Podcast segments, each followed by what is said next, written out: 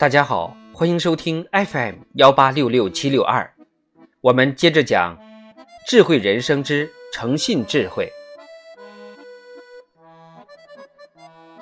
生活当中，我们经常会遇到伪诈的人。伪诈的人本质上就是不老实的，善于弄虚作假、巧于掩饰，使人无法窥见他的真实面目。这样的人。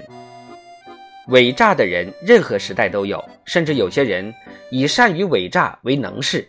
然而，那些以伪诈为能事的人，最终呢也会露出马脚，被别人识破他的丑陋面貌。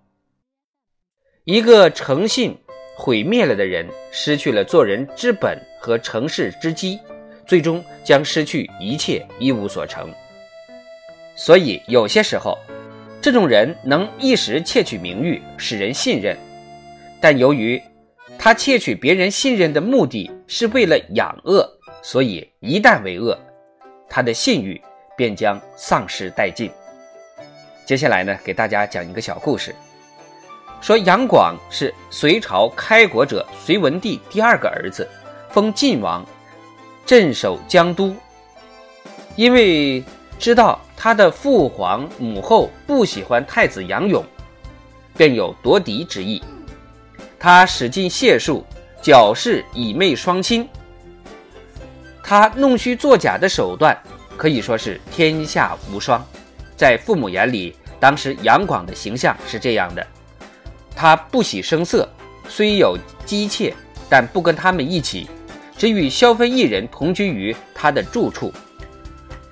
所挂乐器的弦都断了，表面都是蒙着尘埃，显然是很久不使用了。他简素礼事，每岁来朝拜双亲一次，车马侍从极其简素，接待朝臣恭敬尽礼。他的声誉在朝臣中皆有口碑。他比较孝顺，临回去的时候呢，辞别母后说。臣镇守有限，方远颜色，臣子之恋，时结于心。一词皆答，无由侍奉，拜见之期，杳然末日。说了，放声痛哭，泪流满面，使他的母后为之伤心流泪，相对唏嘘。他与人共苦，他官猎御宇，侍从送上游衣，他说。士卒必沾湿，我独以此乎？挥手叫拿去。因此朝中上下都赞他仁孝。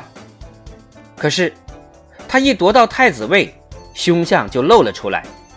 他借隋文帝病重，入宫伺候，趁机想奸淫他父亲的宣华夫人，被父亲发现后，竟使人弑杀父亲。伪写诏书赐其兄太子杨勇死。他即位之后，奢侈淫乐，专制残暴，排除异己，残害忠良。历史上的暴君都为之逊色。他任用新人，打击排挤旧臣，媚己者升官，见己者贬杀。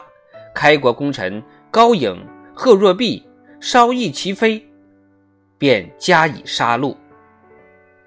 所以在几千年的历史长河中，隋朝成为最短命的王朝，那是注定的结果。